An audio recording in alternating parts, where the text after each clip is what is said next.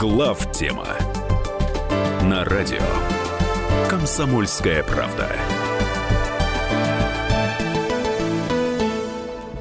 Добрый вечер, дорогие друзья. Это главная тема на радио «Комсомольская правда». Рада приветствовать вас этим горячим, знойным майским деньком.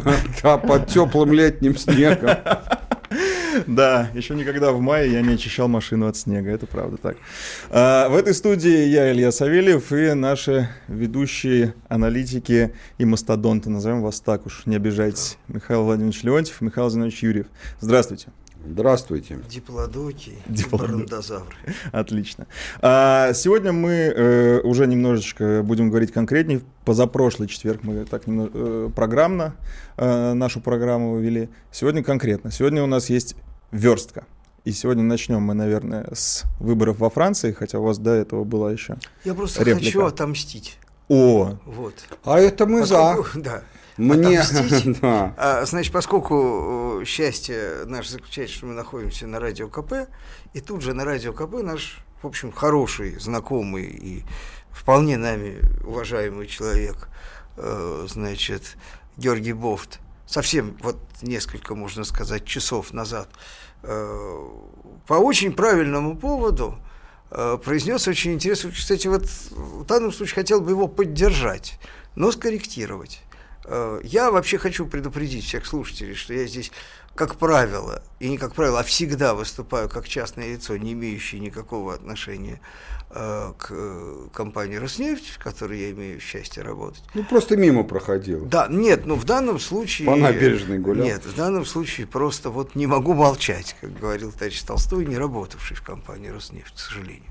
А, значит, э, э, Жора Бофт говорил на тему э, новости, которые сейчас активно обсуждаются, о том, что якобы существует законопроект об обложении, э, значит, э, малодетных семей.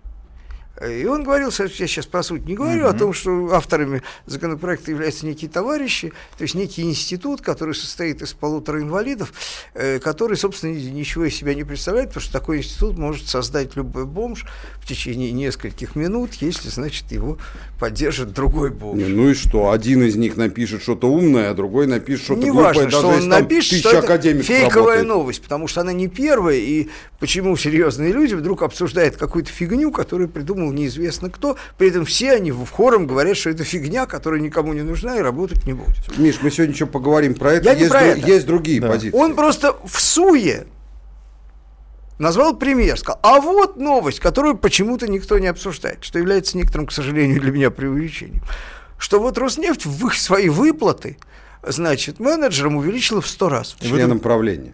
Ну, он, я тебе говорю, что говорил Жора. Там, А. там все, понимаешь, да, Вы не, как- вы- не, не, не, не, не, выиграл, а проиграл, не 100 рублей, а один, Три да, да, и копейки, так далее. да. да. Классический пример. Классический пример, как человек, только что приведший очень хороший пример, на таком же примере тут же наглядно споткнулся.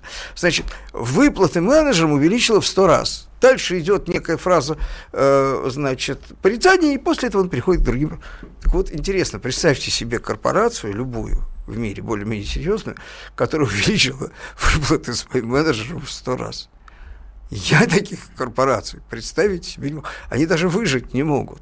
Вот это называется, каким образом вот такая же виртуальная псевдоновость начинает жить в пространстве. Были умные товарищи, которые взяли и, значит, э, посмотрев нашу легальную, абсолютно обязательную отчетность, заявили, что у нас премии в первом квартале выросли У них, в 100 вы же как раз. частное лицо Да, в здесь. 100 раз У по сравнению с премиями, премиями, значит, предыдущего квартала предыдущего года. Причем имеется в виду не, не, не, год, ничего, а именно квартал. Ну, в, в предыдущем квартале предыдущего года премии не платили. Поэтому удивительно, что они выросли в 100 раз. Они могли, в принципе, вылезти в миллиард Бесконечное раз. количество. Бесконечно. Если бы там случайно появилась цифра 0, непонятно было, как этим людям придумывать. Вот. И вот, вот идет такая вот фигня, да, которая немедленно, немедленно воспринимается вот, информационно. То есть сначала говорят премии и бонусы, причем путают премии и бонусы.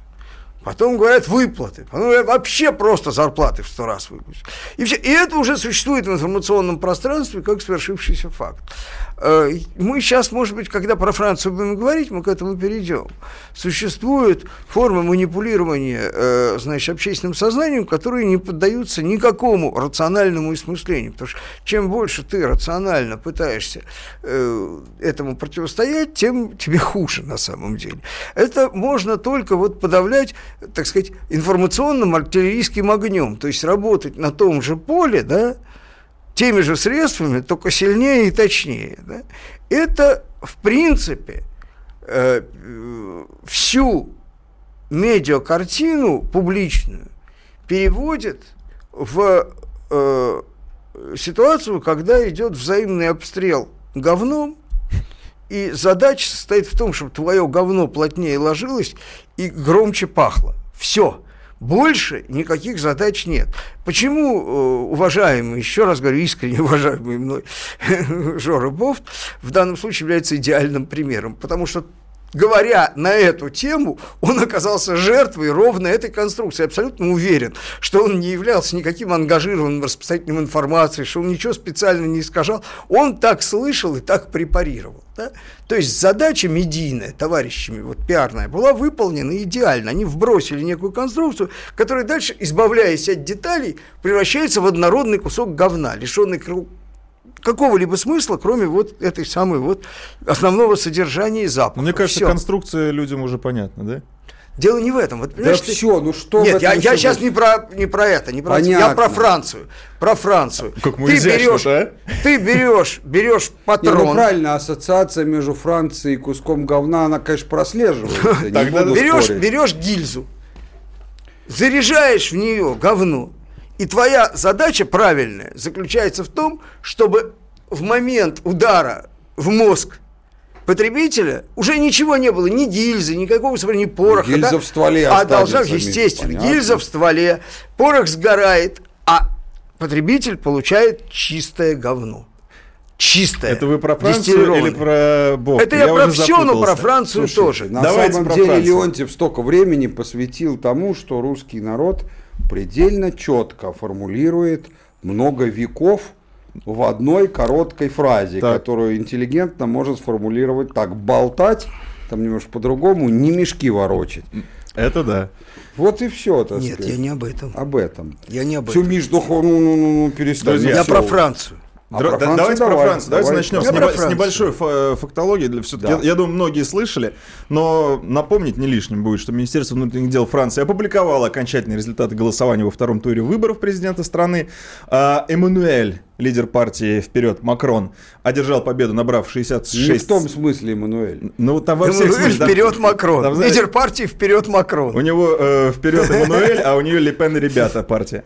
А, значит, э, Макрон, он же Макрон 1, набрал 66,1%, а Национальный фронт Марин Лепен, в, её- в лице Марин Лепен, э, набрал 33,9%. Ну, то есть она проиграла. И э, мне- я предлагаю начать обсуждать эти выборы вот в, то- в таком контексте, что все-то ожидали протестного какого-то голосования или какого-то Ну, про- Не ожидали, ожидали, продолжение ожидали. вот этого э, тренда Трампа, тенденции того, что против системы народ попрет, а народ не захотел идти Слушай, против системы. 33% чистого голосования против системы, чистого, потому что э, ну, за э, Ле Пен никакого медийного вот этого вот псевдопиара не стоит. Это, это не просто чистый протест. Огромная часть чистого протеста была нивелирована, потому что образ э, Марин Ле Пен и вообще Национального фронта – это образ абсолютного зла. Все медийные структуры, Франция довольно левая страна. Это левая страна, имеющая удивительно проститутскую, бессильную, деградировавшую левую, псевдолевую партию социалистов, которая уже сейчас, наконец, агонизировала и распалась. Ну, бог бы с ней, да? Вот, значит, но электорат этот остался. Давайте на этом Вот. поставим небольшую, Михаил Иванович, небольшую паузу поставим.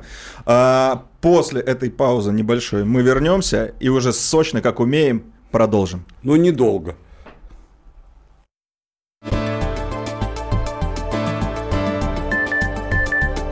Глав тема На радио «Комсомольская правда».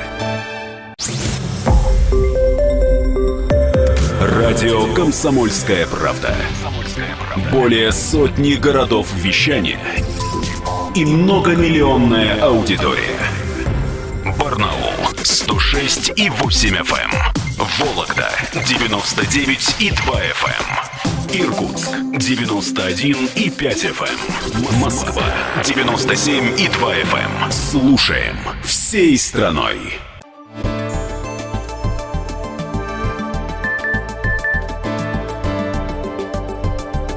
Глав тема на радио Комсомольская правда. Еще раз добрый вечер. В студии я, Илья Савельев, Михаил Леонтьев, Михаил Юрьев. Это главная тема. А, мы горячо достаточно начали, и вот люди нам предлагают в WhatsApp, и раз уж говорим про Францию, то говорить мерде все-таки, а не вот эта субстанция. Ну, чтобы в тренде быть. Все в тренде. В каком ну, тренде? Ну, в языковом. В тренде Лепен мы будем говорить на национальном да. языке. Да, сейчас мы обсуждаем выборы во Франции, их результаты, их итоги. А, у нас есть э, с вами интерактивная связь. Это WhatsApp 8 967 200 ровно 9702, он же Viber.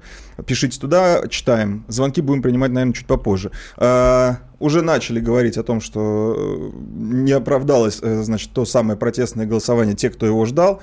И Михаил Владимирович Леонтьев начал, как мы это между собой называем, телегу, что 30 почти 4% против, это не так Можно, и мало. передав слово Михаилу, я скажу одну вещь, что оправдалось все. Дело в том, что то, что мы имеем, является естественной реакцией глобальной системы на именно, на, на тренд Трампа, на тренд Брекзита. Ну, нельзя же считать, что они совсем идиоты и работать не могут.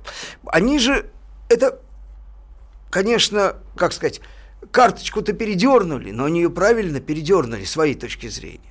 А то есть вот эта вот э, победа Макрона, это, это говорит о том, что они успе- карта. успели переобуться. Это передернутая карта. Ну, я передаю. А, ну, во-первых, нам давайте поймем, что нам само по себе обсуждать, там, кто во Франции, там, какая там будет политика, совершенно неинтересно. Угу. А, потому что а, в советское время был такой даже не анекдот, а присказка. Это говорилось. Какая самая независимая страна на свете? Монголия, от нее ничего не зависит.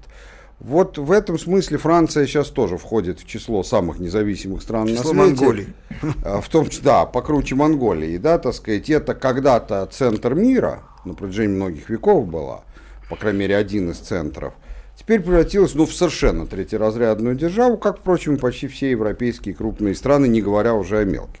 Поэтому большого интереса в этом нету, но вот с точки зрения того, чтобы понимать, каков инструментарий у нехороших всяких, так сказать, врагов всего прогрессивного, э, вот у глобалистов, у всяких, у либералов, у всей этой сволочи, э, значит, это достаточно хорошо видно – что понятно? Первое.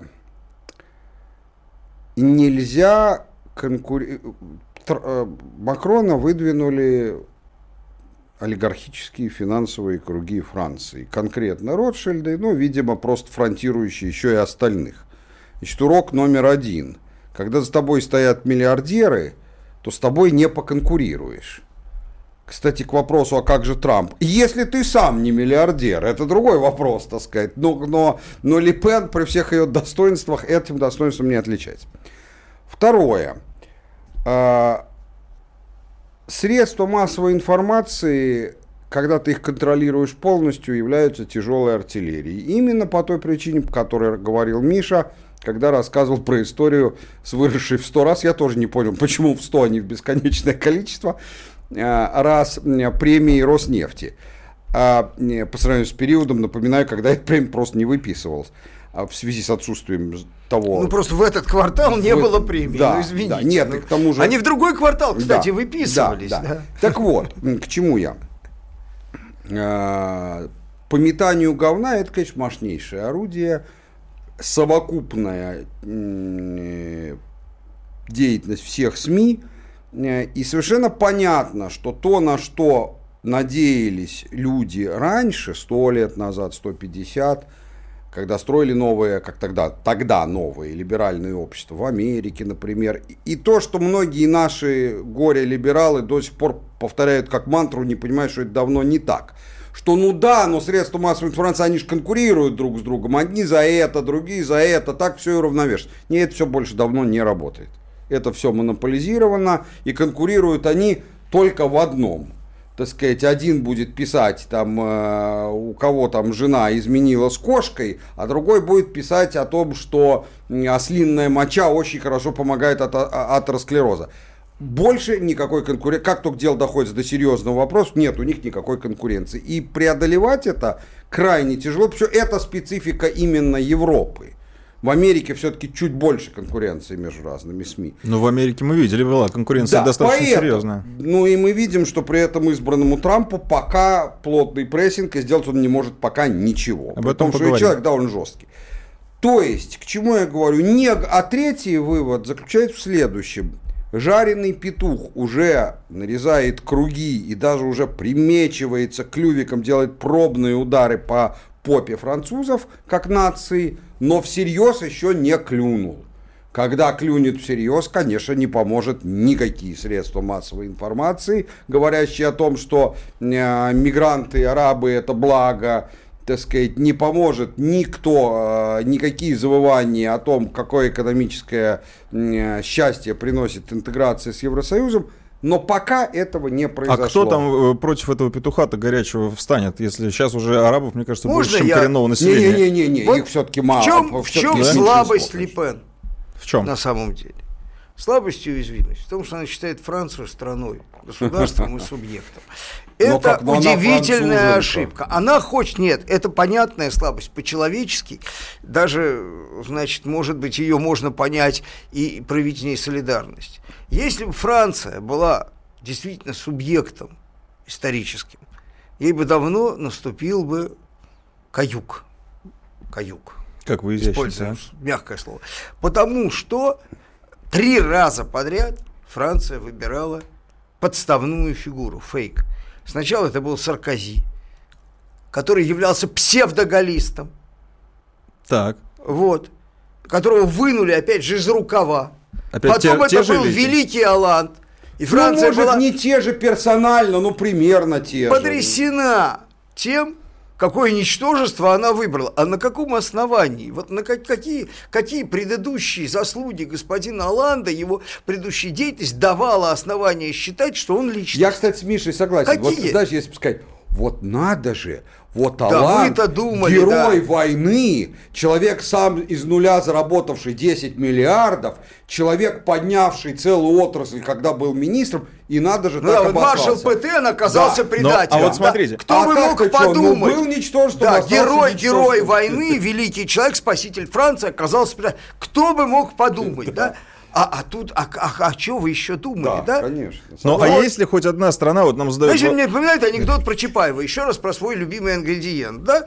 Помнишь, да, Петька, вот, вот, вот слушай, по, по запаху Оно. говно, да, по, по, на вид говно, на вкус попробовал, вроде и правда говно, да. Интересное дело, а какие у вас основания исторические было судить, что это что-то, что это окажется бриллиантом? Вот. Значит, и третий раз они опять из колоды вынимают абсолютно уже конченый фейк. Саркози был псевдоидеологом неогализма. Он долго много писал, он много суетился, он вообще такой суетливый парень. Вот, значит, был заметен на политической арене. Это вообще совершенно абсолютно сделанная фигура. И Франция голосует за три три раза получив граблями по глазам, Два. Это третий. Два раза, да, два раза. Но ну, подряд. Но подряд. Любит. Третий раз надо же почти грабли. Миш, так, а, ну давайте, друзья, да? только давайте поймем, что вот хорошо так поливать чужую нацию, я ее сам не особо-то уважаю, но все же. А, но если вы вспомните, что мы, мы с вами, не, наши мы, друзья, два ну, раза голосовали за чудовище по, по имени Ельцин, чудовище в человеческом облике. Ну, Ну, вот смотрите, была красивая Все не без греха. А смотрите, Нет, там ну вот был- продолжение. Там было счастье в человеческом облике в качестве альтернативы. Же вопрос, вопрос от нашего слушателя, вопрос от нашего слушателя. А в какой капиталистической системе за кандидатами стоит простой народ? Ведь за всеми стоят элиты. Да То есть мы сейчас, нет, ну мы сейчас просто констатируем факты. Да, в капитализме э, Давайте кандидаты поймем- просто послушайте, появляются. послушайте, Да. послушайте, значит, давайте не будем попадать в э, плен словесных конструкций. Демократия с греческого переводится обычно как власть народа. Демократия. По-русски это называется народовластие. Но тем не менее, демократия как политический термин это вовсе не народовластие. Это другая вещь. Вот. И поэтому э, где стоит э, простой... Вот на этот вопрос проще всего ответить. Где за кандидатами стоит простой мужик? Нигде. А, то есть мы должны констатировать и делать вывод Сейчас из, мы из этого в всего, что демократии не существует. Это наша любимая Нигде. Я четко ответил Мы ее любим. Да. Давайте мы на этом поставим точку, потому что дальше мы уйдем в бесконечность. Это будет другая тема Я предлагаю не точку, а просто в одно предложение сформулировать вывод и после паузы уже двигаться дальше на другие темы. То есть мы, э, говоря о том, что за Макроном стоят э, Ротшильды и так далее, и так далее, мы какой вывод должны из этого всего сделать? Вывод делаю следующий. Я делаю три вывода. Вывод Только номер коротко. один. Конкретно про Францию и про Европу. Э, ситуация э, ухудшения жизни не дошла еще до такой стадии, чтобы народ проголосовал за Марин Ле Пен, за кого хочешь, только чтобы нет. Второе. Прервемся, прервемся.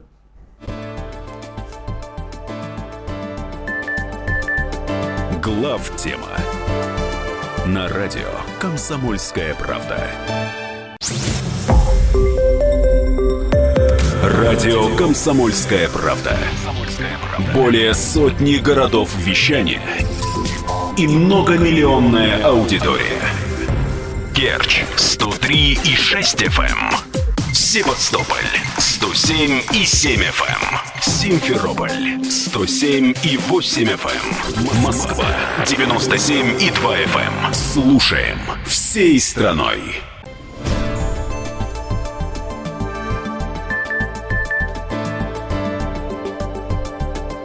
Глав тема на радио Комсомольская правда.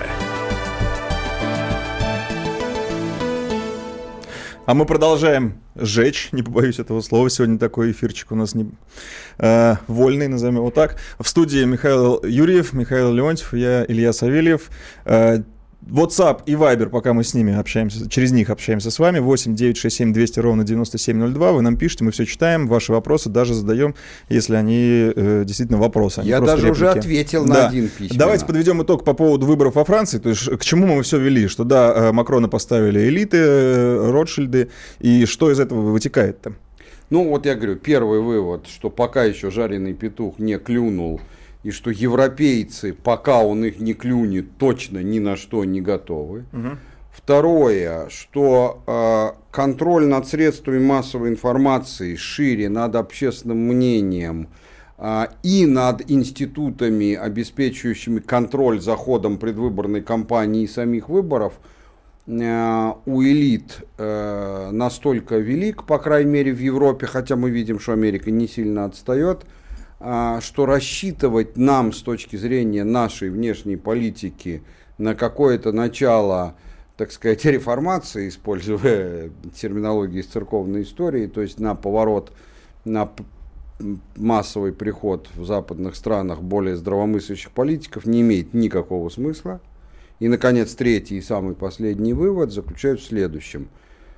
Основная часть населения, не все, есть умные люди, но основная часть населения в политических вопросах настолько манипулируема, Ну, это всегда. что дови... нет, всегда было, но сейчас технологии увеличились, и всегда можно было доехать из одного города в другой, но сейчас раньше Нужно это можно было быстрее, сделать да. за две недели, а сейчас это можно сделать за 10 минут. Согласен. Да. И, и вот, соответственно, степень манипулируемости стала настолько велика, что в этих условиях доверять населению в целом выбор а, э, политического и исторического пути, по которому пойдет государство через всеобщие выборы, это просто безумие. То есть выборы превратились в перформанс, Ну, если говорить современным будем языком, да? общие слова. Конкретно, если говорить о Европе, два слова. Европа не является субъектом ничего. В Европе ни в одной из серьезных стран, которую нельзя просто через колено, никаких электоральных взрывов никаких электоральных прорывов допустить невозможно, а в тех странах, где возможен электоральный прорыв, то есть, ну, типа Греции, мы это видели, потом можно этого, значит, прорывателя просто через колено переломить и заставить ходить строем. Вот и все. Да. Поэтому нет такого субъекта. Не надо думать, что какие-то там в Европе народные массы, значит, осознав чего-то, что-то сделают. Вот большевики поумнее в этом смысле нас были, которые надеялись, что пролетариат европейских стран, значит, он поднимется, знаете, на поддержку большевистской революции, вот примерно они находились в том же самом уровне, э, значит, иллюзий, как и некоторые у нас товарищи, которые рассчитывают, что, значит, здравый смысл возобладает. Да, ну, это, это ни о чем. Завершили тему. Да. Вот таким громким голосом поставил точку. Э, давайте перейдем к следующей, Да. к следующей теме. Э, в интернете у нас есть свой сайт главтема.рф, у нас есть в YouTube канал, и там ведутся дискуссии. Михаил Зинович Юрьев там отвечает активно. Э, можно задать там вопрос, если что-то не успели в эфире. И там очень много людей просит нас э, обсудить внутреннюю ситуацию в экономику. Экономику внутри страны. А, с чего начнем? Потому что тема-то достаточно Начнем такая большая. всего, с главного. С главного. То есть это тема номер раз. Вот Михаил Зинович не даст соврать. Мы и еще там группа близких нам товарищей в течение... У нас даже есть зафиксированный бумажный продукт э, под названием «Выйти из кризиса», который сколько лет назад вышел, скажи мне, пожалуйста. А, в двенадцатом году? Он вышел в 2012 году, но при этом он Первый. был... А, нет, пос- вот последний, ну где-то А в 2014, по-моему. Последний в 15 Да, но это был сборник того, что мы пытались. Там, кстати, примерный список товарищей есть, он не полный есть. Ну, надо Еще конкретнее сказать, это альманах. Говорю, это то, что мы пытались добиться от наших финансовых экономических начальников. Значит, проблема заключается в том, что мы хотели сформулировать некую современную, действительно отражающую что-нибудь, кроме вот этого вот Вашингтонского консенсуса дешевого, э, провалившегося уже даже с точки зрения Вашингтонского консенсуса, да, вот Трамп, человек, который это открыто признал и победил на этом на выборах в том числе, да, э, что-то, какую альтернативу, да, Бог с ней с альтернативой. Бог с ней с альтернативой Вашингтонского консенсуса. Э, Мы последнее время уже хотели только одного. Мы хотели от наших финансовых товарищей добиться того, чтобы даже с точки зрения Вашингтонского консенсуса их политика не являлась бы классической паранойей. Ну, ребята, ну, ну у вас кризис, вы должны заниматься антикризисной политикой, вы занимаетесь прокризисной политикой. То есть вы загоняете экономику в зад, вместо того, чтобы ее оттуда вытаскивать. Вы, значит, э, задираете ставку безумно, да, то есть что значит ставку? Цену денег, да? Проциклическое это Про- по-научному да, но это людям трудно, даже, даже макроэкономисты некоторые почему-то не знают слова проциклическая и антициклическая политика. Я сейчас не Пиво буду историю пили, пока рассказывать. в институте мы про- учились мы, вместо мы лекций. умоляли их делать то же, что делают их хозяева и гуру, гуру да. у себя в своих странах, в Америке, в Германии и так далее, да? То есть не уничтожать экономику ради финансовой стабилизации, когда у вас кризис и спад, да? Не, как-то, как-то Как-то не очень... молчание, молчание. не Вот очень- это не очень нравится, Кудринский, что- Кудринский консенсус злее Вашингтонского в том, что Вашингтонский консенсус исходит из каких-то понятных, логически, на наш взгляд, ошибочных, уже устаревших, но некоторых понятий о том, как функционирует экономика. Кудринский консенсус исходит из абсолютного игнорирования вообще ну, ну, всякой логики и человеческого сообщества вокруг себя. А Кудринский вектор до сих пор То есть они вот им говоришь, да? а как же Потому вот что, это? Ну, конечно. Ну, Было Куд- ощущение, что всё как-то он уже всё-таки ну, отошел, Миша нет? же, ну, Откуда ну, у тебя да- это не, ощущение? Не, не, нет. Ну, ми- да, вы давайте творчески воспринимать то, что Миша говорит. Когда Да. он говорит Кудринский, он не имеет в виду, что собираются по вечерам Кудрин в качестве проповедника и ересиарха, как, как в, в сектах, да, так сказать, и все получают задание. Может, они не слушают самого Кудрина, но это, как говорилось, Ленин умер, но дело его живет. Ну, вот я Он хочу, чтобы, да, виду- чтобы четкость была. Да, я еще раз имею в виду не лично Алексея, а его учение. Да, есть. великого Привалова э, процитирую, да, бюджетобесие, да, это, э, значит, э, ну, это ситуация клиническая, когда целью бюджета является сам бюджет, да, вот, вот это вот, понимаете, да, то есть бухгалтерия важнейшая вещь. Чтобы- в любой чтобы фирме, в любой сошлись в конце, конторе да? бухгалтер должен быть уважаемым человеком, тщательным и так далее. Но он не может быть главой фирмы, потому что это- Горе той фирме, где бухгалтер стал гендиректором. это может быть эпидафией над страной, которую называется Российская Федерация, поэтому я бы вот, вот так бы прямо сразу не подписывался, хотя, честно говоря, похоже на то. Вот, значит, так вот, мы говорили, ребята, ну что же вы делаете? Они смотрят на нас такими вот, даже не на нас, а сквозь нас куда-то. Нас это не мы, там два э, примитивных идиота, нас довольно много, там э, все, кроме вот официозной группы посткудринцев и кудринцев, все уже с этим согласны. Там бизнесмен, э, ом- а, это сам, бизнес-омбусмен, Титов там и программа, которую его книги, там РСПП, все говорят одно и то, что же вы делаете? Понимаете, вот есть такая проблема. Выходит министр экономического развития, целый министр, Орешкиным зовут, молодой, но умный, и говорит, ребята, у нас рубль переоценен. У нас переоценен рубль. Вы представляете себе, Покупайте доллары, доллар будет стоить. Раньше бы человека расстреляли просто за попытку это сказать в трамвае, а он это говорит в телевизоре. Значит, ш- 68 долларов будет стоить. Ребят, рубль покупают. Никто не покупает. Никто все смотрит, и все, и рубль растет, и от нефти оторвался. То есть мы покончили с нефтяной зависимостью, да? Вот. Есть такое грубое слово. Ты объясняй людям, чтобы понимали, что Объясняй. покончили, но, к сожалению, это к Да, плохому, мы, а не мы к покончили с нефтяной зависимостью. В плохом То есть смысле. мы покончили с кокаином, потому что мы сели на героин. Да, да, ребята, да, да, да, Вот, да, значит, кокаин мы все равно жрем Это в промежутках. правда, да. Но и мы не замечаем. Теперь Доктор, не доктор кокаина не замечает, потому что при таких дозах героина кокаин не заметен.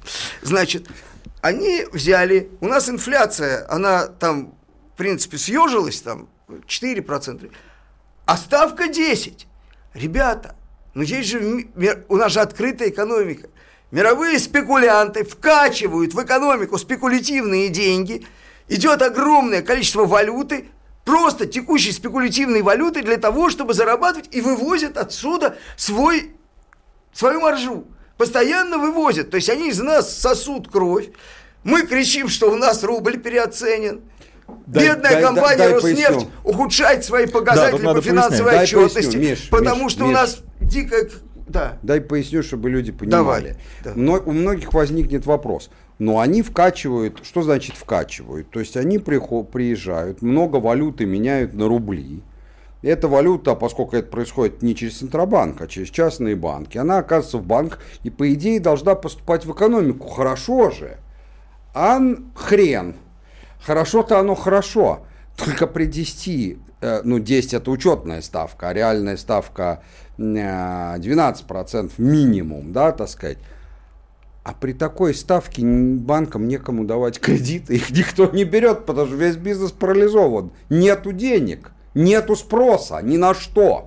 Ни на что. В том числе даже на импортные товары нету Есть спроса. просто спекулятивные инструменты. Не-не, но это маленький спрос. А, а, так сказать, а, люди ж будут думать, что валюту вкачали, она же должна тогда пойти на что-то полезное. Нет, они ее Хрен. вкачали для того, чтобы ее вывести. Ну, то есть получается, что российская экономика э, является частью бизнеса, который находится за пределами России. Конечно. Я бы это и бизнесом не назвал. Я бы это и би... Это пример так же, как сказать, что, знаешь, что, например, как сказать, что там э, э, взломщик сейфов, медвежатник, является членом бизнес-сообщества. Причем, так сказать, его верхушкой, потому что он, Она собственно, является, является- в она этом сообществе центром Она генерации является прибыли. Ну, мо- инструментом. ну, Да. можно так сказать, но Правильно. Подсобным инструментом. Это как бы макровалютная ситуация. И при этом говорится о том, что должна быть какая-то предсказуемость валютной политики. Вы сами же все время воете, что у вас рубль завышенный, он губит национальный... Раньше про это не говорили, теперь говорят. То какой есть- войте? Президент уже об этом их Да, спрашивает. Да, Да, но вы формируете объективно макроэкономическую политику, которая завышает рубль в интересах мировых финансовых спекулянтов. Притом с риском в любой ситуации, как только вы начнете... Вы же специально создали такую ситуацию, что если вы ее начнете исправлять, у вас начнется другая болезнь. А дальше вам будет другая задница. Потому что... Резкий отток валют. Да, резкий отток валюты. И дальше, вы чего хотите? Вы хотите, чтобы мы сейчас прекратили и начался русский отток валюты? Я да? предлагаю... Вы, вам чего не нравится? Михаил Владимирович, Ну да, например, как сказать, прервемся, вы что, прервемся. хотите слезть с героина, чтобы у вас ломка началась? Сейчас вернемся, друзья, не уходите.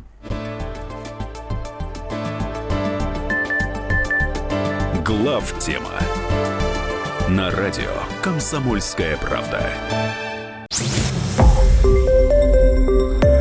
Радио Комсомольская правда. Более сотни городов вещания и многомиллионная аудитория. Таганрог 104 и 4 FM. Ставрополь 105 и 7 FM. Тюмень 99 и 6 FM. Москва 97 и 2 FM. Слушаем всей страной.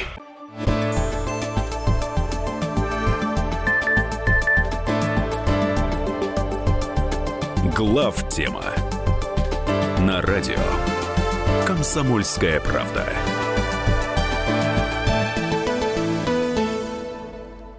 А мы продолжаем. Это главная тема. В студии Михаил Леонтьев, Михаил Юрьев и я, Илья Савельев. А, говорим об экономике внутри страны, хотя, как мы выяснили, это не такая уж и внутренняя проблема. И не такая уж и У внутренняя нас, к экономика. сожалению, очень мало внутренних проблем. И это была прелюдия. в у нас драматургии это называется... вскрытые. Да, в драматургии называется экспозиция «Первый акт». Ну, Поехали. Это была прелюдия, а теперь займемся процессом непосредственно. Вот меня все время удивляло. Я говорю, я, мне кажется, что я вот идиот, наконец понял, почему к нам вот все эти товарищи относились как к лопам. Или как вообще невидимым существам. И полностью игнорировали всякие, казалось бы, рациональные наши доводы продиктованные, э, грубо говоря, очевидной логикой и понятной заботой, понятным стремлением как-то вот как-то сообразовать политику с интересами государства. Вот смотрите, есть такая вещь. У нас 8 лет существует политика банковской санации. Наша банковская система хреновая, и санировать, конечно, ее надо, и здесь, может быть, даже жестче, это не важно. Вот. Потому что, конечно, хороша система, где есть много маленьких банков, но в России маленькие банки это всегда, в общем, некоторые подозрения, что это, в общем, не очень банки. И вот там у нас в день там, по два банка, значит, э, ну вот по отчетности э, реально за 10 лет, ну вот за, за эти, за, там где-то 300, 350 банков было уничтожено, да. То есть это систематически эти банки мучаются, да. Вот. Но любой знающий проблему человека, а даже и не знающий ее, внимательно наблюдающий за медиа, э, значит, картинкой, знает, что банки мочатся тогда, когда из них уже все, что можно, вынуто. Мы знаем единичные случаи, когда э, бенефициары, владельцы этих банков, которые выбили оттуда деньги, были пойманы. Они настолько А единичны, в какие? основном... Я они- даже не знаю. Не, ну есть, иногда Кто? это вторые лица. Ну, А, есть, ну, вторые, это ну хоть да, иногда десятые. это, ну, ну, ну, то есть это тот случай, когда исключение подтверждает правило. В основном они просто спокойно отваливают туда. Значит, хочу заметить одну вещь. Для Центробанка абсолютно доступно все, что происходит в любом банке. И в любой момент он может понять, что там происходит. Он же понимает, когда он отзывает лицензию, хотя на этот момент внешне в банке все хорошо. Вот. Для любых наших органов не так трудно, ну хотя бы ну, в 10% случаях изловить человека, который хочет сбежать за границу. В 10. Да нет, ну им явно ну, дают. Ну, в её. принципе, они уезжают. Их никто никогда не выдает. Никогда. Денег нам никто никогда, хотя это краденые деньги. Это не политика никакая. Это краден, никто никогда не возвращает. Это практически легализованный грабеж, который длится, ну, по, поскольку Эльвира Шахпсизановна сама сказала, что это политики 8 лет, значит, вот 8 лет он и длится, да? Значит, после этого туда же приходит АСВ, которая, конечно, не обязана покрывать всю сумму, а вот застрахованные вклады она покрывает, да? Причем только частным лицам, по-моему, юрлицам не покрывает ничего. Ну да, только частным Да, лицам. Причем только всё. в узких пределах, да? Да. Вот по последнему году это полтриллиона рублей. Мгм. Ну, я не знаю, какая там дельта, да, там очень сложно с отчетностью. Ну вот по полтриллиона в год она, значит, и покрывает. Примерно. Значит, а, часть из этого, из этих денег, ну, несопоставимая, конечно, с тем, что честные банкиры делают с деньгами своих родных, любимых вкладчиков, но тоже существенная, прилипает к системе АСВ. То есть, мало того, что мы второй раз едим один Я и тот же суп, объясню, как, это очень интересно. я очень надеюсь на это. Вот, значит, э, что э, мы второй раз едим, э, значит, один и тот же суп, мы еще за это второй раз и платим. За этот же самый уже съеденный суп, прошу прощения, мы второй раз и платим, опять же, деньгами тех же самых, ну, более широкого круга вкладчиков, потому что СВ это все налогоплательщики, а не только та часть, которая в конкретных банках попала. Вот, это огромные суммы. Это суммы сопоставимые, в общем, ну вот, да, там еще есть санация банковская, но это другая история, да, отдельно, да. Вот сумма санации за это время – это полтора триллиона рублей по отчетности Центрального банка, да. Сумма, которая идет на страхование, это по 500 в год, если на 8 лет, это 4,5 триллиона, да, значит, это уже где-то 6, да, триллионов рублей, да, ну, там с курсовой разницей разно. При этом нам Эльвира Шапхизадовна, кстати, рассказывает, что у нас вот когда Их она... нельзя складывать, эти только- полтора часть, часть. Нет, я просто говорю о том, Ну. что это средства, вот, которые... их вообще там ничего нельзя складывать. Э, На этом и построена вся эта штука, потому что там ничего нельзя сложить, а никакой нормальной отчетности, которая позволяла бы физически выявить хищение, ее нет, хотя ее очень просто построить. Ее никто не строит, это не надо. Так вот, значит, а, а, по высказыванию главы Центробанка, значит, когда она пришла в 2013 году, э, значит, 40 миллиардов, я пересчитал просто на валюту по тому курсу, вывозилось рублей. А теперь 3 миллиарда вывозится в год.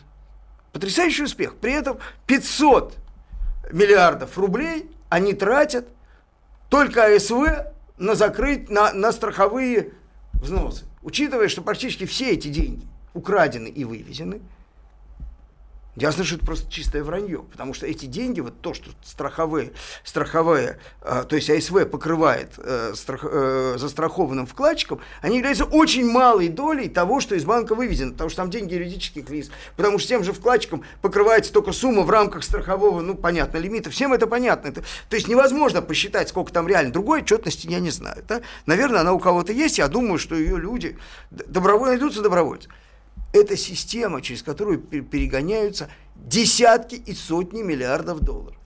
Вот я могу поверить, могу я поверить, что люди, которые являются регуляторами и контролерами этой системы, месяц, два, три, пять, ничего не понимают.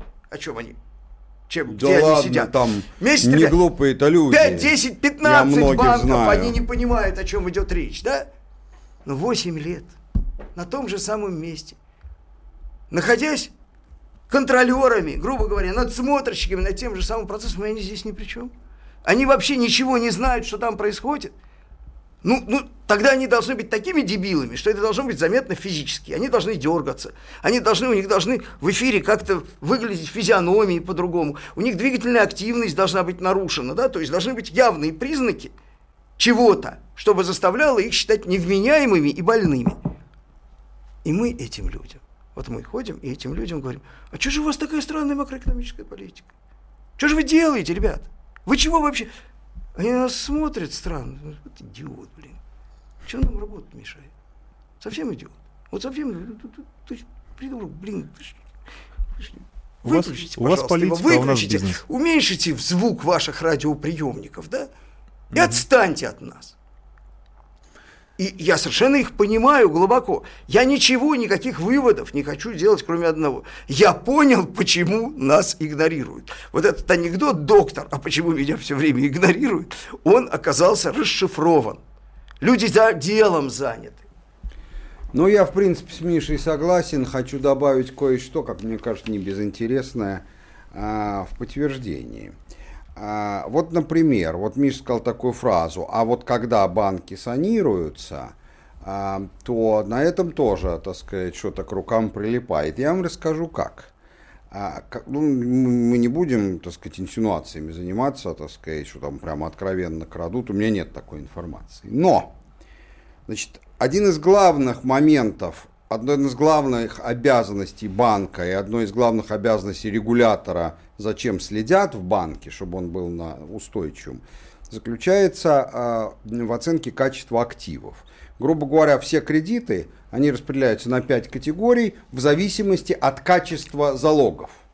Качество – это возможность их реализовать за ту или иную сумму. То есть ликвидность и цена. И, ну, там еще входит, там отсутствие аффилированности, неважно. Значит, э, и за этим действительно очень смотрят. Э, и если при кредитах первой категории, по-моему, нули, то есть самых надежных, нулевая норма резервирования, то при кредитах пятой категории, если таковым регулятор счел твой кредит, а, ты должен 100% зарезервировать. И, и в этом есть своя логика, это везде в мире так. Но что делают здесь? А в законе так написано, когда банк находится под санацией, то в активы его и в залоги можно принимать и плохие, без увеличения норм резервирования активы. И в этом не было бы ничего страшного, если бы субъектами санации не были бы другие банки. Когда банк берет плохой банк на санацию, он первым делом все свои плохие активы туда. кладет туда, забирая остатки хороших. И что вы мне хотите сказать, что супер профи, я без иронии говорю, из Центробанка, не знают этого механизма. Михаил Зинович, который не банкир, а простой техасский нефтяник, знает, а они не знают? Не смешите мои Нельзя тапки, ставить говорят. под сомнение их профессиональную пригодность. Мы прервемся на небольшую паузу, а потом продолжим.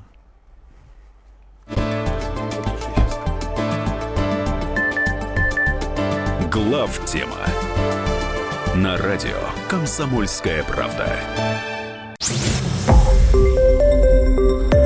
Радио Комсомольская правда.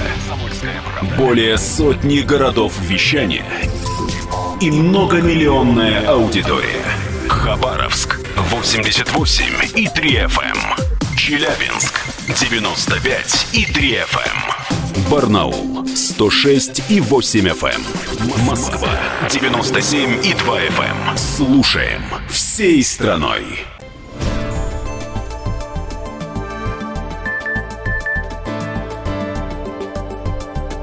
Глав тема на радио «Комсомольская правда».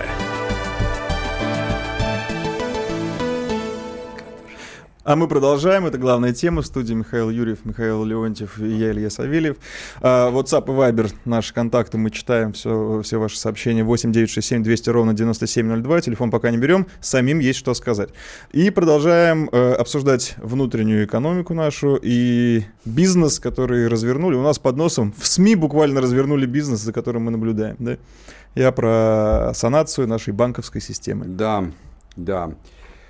Бизнес. да. Ну, в общем, короче говоря, прав Миша.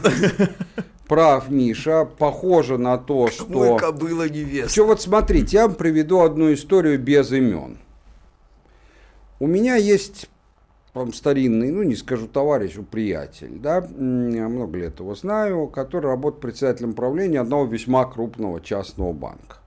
Не являясь хозяином. Хозяина я тоже знаю у него, он меня просил помочь с трудоустройством. Я говорю, ты же председатель правления. Он говорит, ну банк отрицательный капитал уже давно, реально. Я говорю, что к вам э, предупреждение из Центробанк приходили? Говорит, нет, ну, когда придут, поздно будет. Я, говорит, я говорю, а ты не говорил с хозяином? Говорил, но он, я говорю, надо продавать за один рубль, потому что ничего сделать нельзя. Но он не хочет, он барахтается, его можно понять, не в этом дело.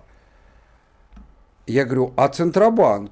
Ну, решаем как-то что-то. В общем, короче говоря, пока этом банк не служит ласты окончательно, никто туда не придет. А банк крупный. Совсем. Mm-hmm. То есть в этом смысле, конечно, Миша прав поверьте мне, я так, ну, во-первых, немножко знаю, во-вторых, с многими из должностных лиц лично знаком. И вообще уровень профессионализма в Центробанке, он очень высок по сравнению с экономическими ведомствами. Как, впрочем, и в Минфине, надо отдать должное, так сказать. И в рамках своих в рам, конечно, в рам, конечно, ну, конечно, ну, конечно, конечно, да. И, конечно, Миша прав, что они, если бы хотели, могли бы все это делать заранее и могли бы санировать банки до того момента, как э, они рухнут. Они же себя ведут так. Вот человек уже нацелился, достал пистолет, нацелился на прохожего, киллер, чтобы его застрелить. А мили- полиция рядом стоит и говорит, почему вы не предотвращаете? Он говорит, ну он же пока ничего не сделал. За что же мы его? Он же пока ничего Ну вот не мы сделал. плавно, кстати, переходим к э, тому, как все-таки из этой ситуации выкручиваться, потому Да, что а если... в тот момент, когда он сделал, они делают маленькую паузу, чтобы, Чтобы сказать, чтобы он включить уже план перехват. Соглашусь, Да. Известный, да. пресловутый, чтобы Да. дать возможность человеку героически и чудесным образом преодолеть план перехвата. Как из выступления одной команды КВН и за, там про кого-то там и заплатит Интерполу, чтобы его искали по всему миру, а не там, где он есть на самом деле. Но вот как можно э, бороться с людьми, которые так серьезно заняты своим делом, своим бизнесом? Если к ним подходишь, они говорят, ну не мешай ты, бог ты мой, ну дай это нам Они поработать. ничего не говорят. Не-не, ну давайте Они так. только смотрят со Не, значением. ну, Они ничего а, не не говорят. Да. Дышат тяжело. Ну, давайте так. Как бороться? Бороться может по-разному, если есть желание. Да, например, э, когда играешь в футбол, можно играть в мяч, а можно играть в игрока. И поверьте, это иногда гораздо более эффективно. Значит, э, что значит, как можно бороться с людьми? У меня, вы знаете, позиция очень простая. Арестовываешь и сажаешь там несколько сот человек, и все остальные говорят, а, ну да, так это другая концепция. Я, когда меня спрашивают, это не будет работать, чушь собачья. У меня основной покупатель на наш жиженый газ это Китай. Я там очень часто бываю, а там сидит несколько сот тысяч чиновников уже. Вот ты попробуй с чиновником из госкорпорации, это при том, что мы иностранцы, с нами и говорить-то легче, мы же американцы для них, американская компания, предложить как что-то сверху. Это не то, что он на тебя доносить побежит, на тебя что-то, и ты не отвечаешь перед китайским законом. Его просто от страха он умереть может на месте от одного твоего предложения. Ну вы их поберегите там. Да я и не предлагаю, так сказать, но я просто говорю. Нет, ну это точно работает, но мы же И это живем не в вымышленном мире, а мы Конечно. живем в реальном. Нет, но если Это ничего не делать, ничего не делать, это точно не поможет. Да, это из другую крайность обозначим. Но на самом деле, э, если говорить о реальной программе, то, конечно, некоторые вещи назрели, перезрели и так далее. Первое, что надо делать, это, безусловно, переход на мягкое валютное регулирование, то есть, используя американскую терминологию, пере- перейти на контроль за движением капитала. Жесткое валютное регулирование они называют контролем за движением товаров, а мягкое валютное регулирование называют контролем за движением капитала. Это означает, что по-прежнему валютный рынок есть, спокойно валюту продают компании и люди и покупают, но они не имеют права ее хранить на своих счетах больше, чем несколько дней. валютные позиции. Да, они открывают валют позицию на покупку товаров и услуг. На Только. это не надо получать разрешение. Это ты сам определяешь. Но просто когда ты купил, то через неделю, допустим, через неделю, ты должен ее либо истратить, либо продать обратно. А, и Так, таким образом мы это что предотвращаем? То есть мы предотвращаем это господство валютных э, спекулянтов. У нас становится предсказуемый курс. У нас, у нас это, это, ну, формат не позволяет, но поверь, что это у Понял. нас это довольно подробно Можно описано я в целом. одну фразу скажу? Это при- мы же говорим о чем? У нас это и так есть. У нас есть реально ручное валютное регулирование, потому что основные потоки валюты ведут, идут от нескольких крупнейших импортеров, да? Экспортеров. экспортеров, точнее, да? В том числе от Роснефти. Ну, в том числе, мы сейчас не, я сейчас не выступаю от Роснефти, не дай боже, Понятно, я понятно, вот понятно. э, частный, совершенно никем не признанный, э, значит, э, публицист, который выражает свое никому не нужное и игнорируемое всеми личное мнение. Так вот, значит, все равно они договариваются, но учитывая выше изложенное по поводу подозрений в некоторой личной заинтересованности участников процесса, Массовой. да. ручное регулирование дает еще дополнительные возможности для реализации своей, своей основной мотивации. Не дурацкой мотивации прикрытия, а основной мотивации. А здесь система. Говори уж прямо вот самое, о преступных замыслах. Самое смешное, я этого не говорил. Я вообще исключительно формировал гипотезу, потому что почему нас никто не слушает. Никаких других дальних целей я не преследовал. Это просто, как бы сказать, меня осенило – вот ты все время думаешь, доктор, доктор, почему меня все время игнорируют? Следующий. А почему следующий? А вот потому. Так вот, это один момент.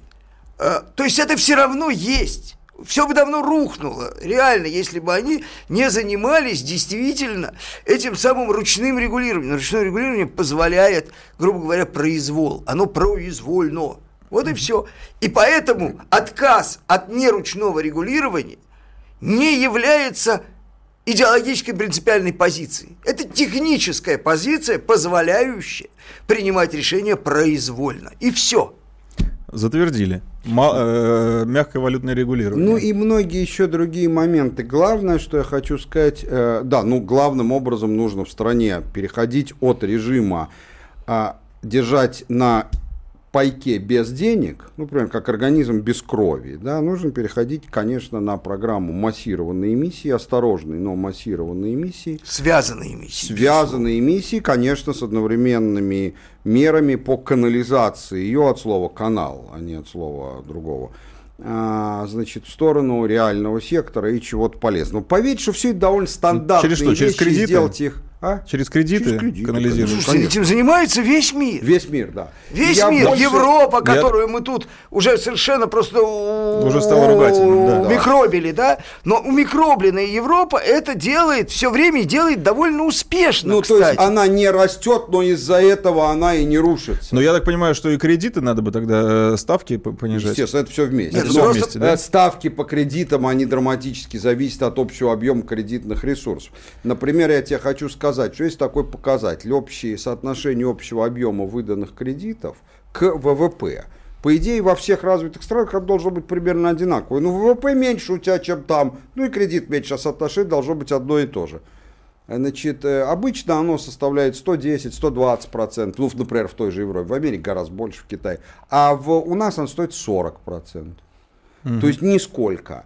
Э, и вообще я хочу сказать немножко другое перед перерывом, что если мы это сейчас не сделаем, то придется национализировать финансовую банковскую систему. Сейчас вернемся.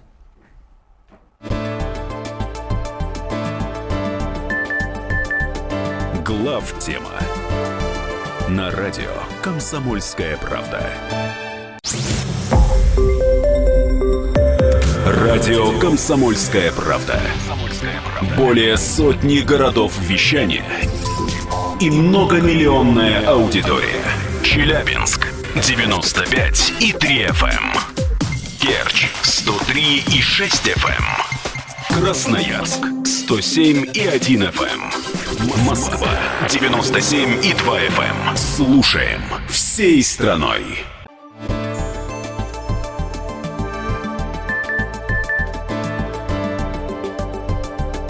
Глав тема на радио Комсомольская правда.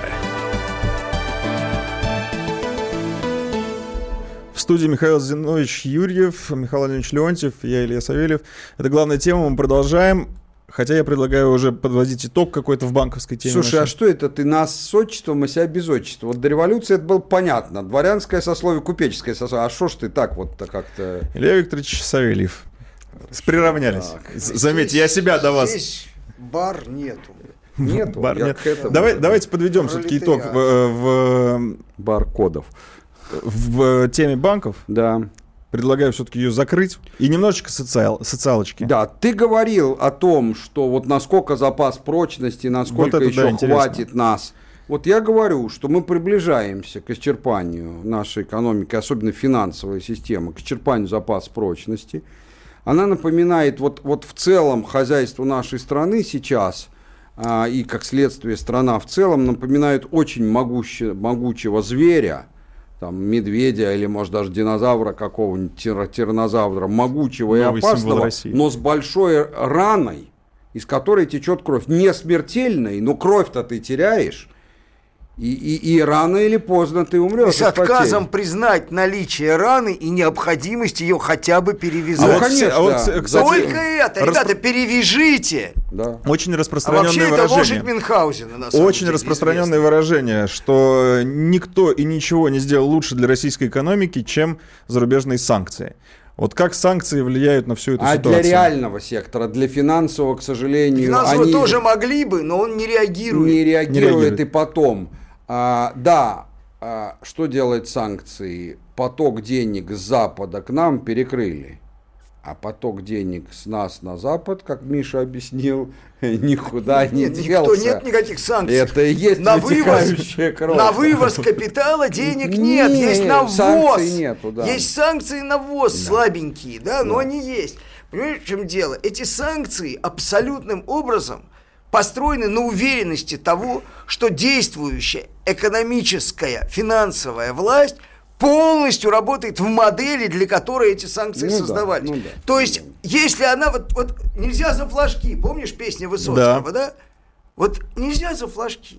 Да. И все. Но они, они за не идут. да, они, Они не идут И я думаю, что они это не идут за можно завершить тем, что я сказал еще перед перерывом, и Миш со мной, я знаю просто, согласен, мы это сто раз обсуждали, что до- доиграются до того, что придется э, объявлять финансовую систему банковскую госмонополией, что не очень здорово, но это придется делать, а если бы вовремя, так сказать, всему этому положить конец, то это было бы делать совершенно не обязательно. Завершили. Ну, но не закрыли. На сегодня завершили, потому что это Да тема никого не закрыли, как проще уже, сказать. К сожалению, да. Если бы Российская империя была несколько адекватней, не понадобилась Великая Октябрьская социалистическая это правильно, революция. это правильно, конечно. Давайте Не к- хотелось. Конечно, К да. социальным темам у нас вот две есть передо мной. Лежат. Какую хотите? Про детей или про выходные? Ну, и они обе интересных и обе достаточно компактных. Э, По поводу вот этого вот э, э, письма президенту со стороны института, пусть как ну, давайте Миша- я э, Да, зачитаю, давай. да, что э, директор Института демографии, миграции и регионального развития Юрий Крупнов направил президенту Владимиру Путину проект концепции федерального закона о статусе многодетных семей.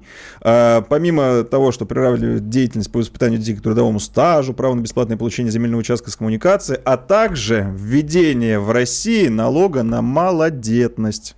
Да. То есть мало детей, Да, плати. и, и вы знаете, э, хочу к этому сразу добавить с фактической стороны, что поднялся большой шум, э, значит, к моему изумлению Мизулина, который обычно защищает семьи э, и все связанное с семьями, высказал, что это дискриминация людей и так далее.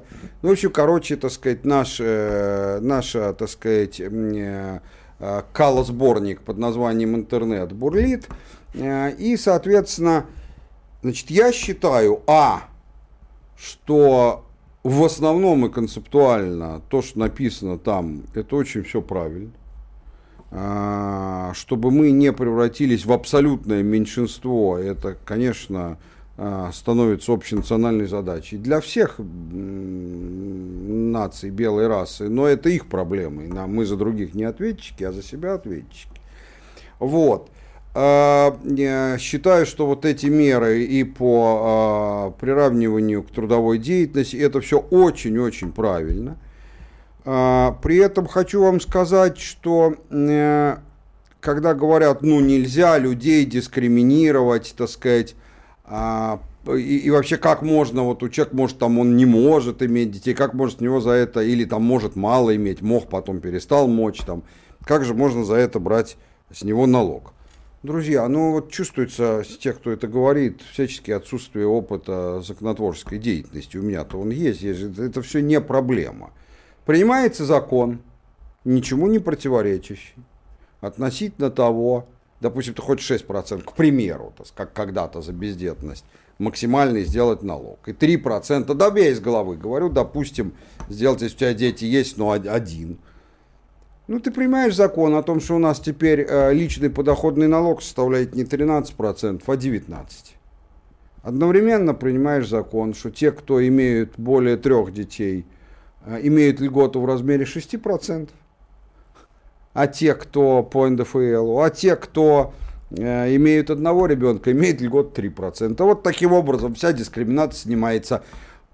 Э, У тебя у всех одинаковый налог. Просто кто-то имеет по нему льготы, но это не значит, Нет, ну что это все обязаны технический, иметь. это технический момент. А концептуально это то же самое, что запрещать курить.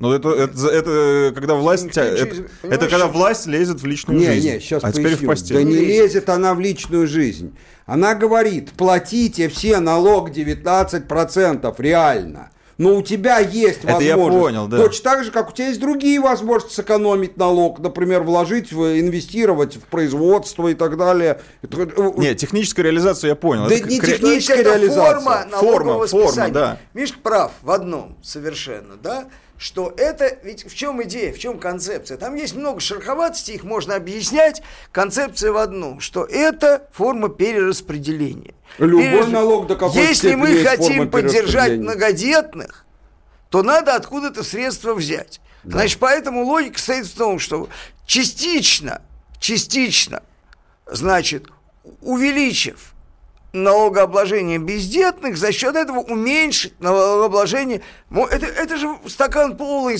полуполный, полупустой. Можно сказать просто, просто ослабить, значит, налогообложение бездетных за счет сохранение планки там налогообложения, то есть многодетных за счет сохранения. Это перерас, все налоги перераспределительные. До какой-то степени, до какой все, степени, да. все налоги, если ставки разные, они перераспределительные. Это в этом не, нет не, вообще. Миш, Миш, даже при одинаковой ставке все равно они всегда Нету ничего в этом, вообще ничего такого. Ах, А если они потом захотят, чтобы рождалось больше мальчиков из-за тех, у кого девочки будут... Кто они? Кто они? Это мы захотим. Ну, мы захотим, Не, хорошо. кто это они? У нас что, оккупационная власть? Э, У нас своя власть, Ну, кого меня мы как- выбираем. Вот меня как раз смущает то, что, Что э, смущает? такая стимуляция рублем э, к рождаемости. Нет, Понимаете? понимаешь, То есть, в чем как дело? бы- Здесь есть одно Ой, Я- я- еще раз, я стоп, концепция, стоп, стоп, стоп, стоп, концепция. стоп, друзья. Значит, э, А материнский капитал не является стимуляцией? еще дело даже не в этом. Дело в Является. том, что... Где а, массовые Миш, волнения по Мишенька, поводу ну ты не даешь мне капитала? сказать. Значит, я пытаюсь сказать, Да. что в этом письме, в этом проекте стимулирование рублем как раз является не на первом, не первой, не второочередной мерой Обратили внимание по важности из того, что он предлагает. Просто является одной из Одной из. третьестепенных мер. На это обратили внимание. И на это обратили внимание по причине собственной убожести. Не, не, нет, нет, того, кто потому что, обращает потому внимание. что существует спрос на возбуждение Ну, конечно. Но- протеста. но это- как так? Вот, вот, вот. Да, но ребята. это люди пусть Ну, вот прослушают смотрите. начало передачи, там-то это объяснят. В продолжение этой же темы. Да. Э, В Российской Православной Церкви считают разумным предложение запретить магазинам крупных торговых сетей работам- работать по воскресеньям. И также стало известно, что рабочая группа Комитета Совета Федерации э, по аграрно-продовольственной политике готовит законопроект, который предлагает, в частности, запретить магазинам крупных ритейлеров работать круглосуточно, а также работать в воскресенье. Ну, э, причины в этом... Очень, очень короткая реплика. Вы Это- видели когда-нибудь шабатный лифт? Когда они не могут нажимать, да? Когда нельзя нажимать. И ты на этом лифте, особенно если многоэтажное здание, будешь ехать целый день. Так вот, у нас же есть еще иудеи, а эти запретят работать в субботу. Вы что, ребята, а, вообще Ты в знаешь, своем это, уме? а? это, это соображение, но для меня оно не главное. Я считаю, что это А безобразное. мусульмане в пятницу? Безобразное, никуда не лезущее, ни в какие разумные рамки и здравый смысл а, попытка нашей православной церкви вмешиваться в не свои дела. Так сказать, почему? Ну, ну, ну хорошо, я вот и так по воскрес... каждое воскресенье хожу в церковь. А если кто-то не хочет, почему обязательно иудеи, почему обязательно мусульмане, если человек просто неверующий? Ну, у нас это не запрещено законом. Какого хрена вы лезете в частную жизнь? У нас и так церковь теряет свои позиции в обществе из-за таких вот, черт подери, иерархов. Вот, поэтому... Подожди, подожди, подожди. Да вот Надо тебе и подожди. оставь в покое. Нет, не оставлю. Друзья мои. Это моя церковь. Это была Церковь глав оставим тема. в покое. До следующего четверга.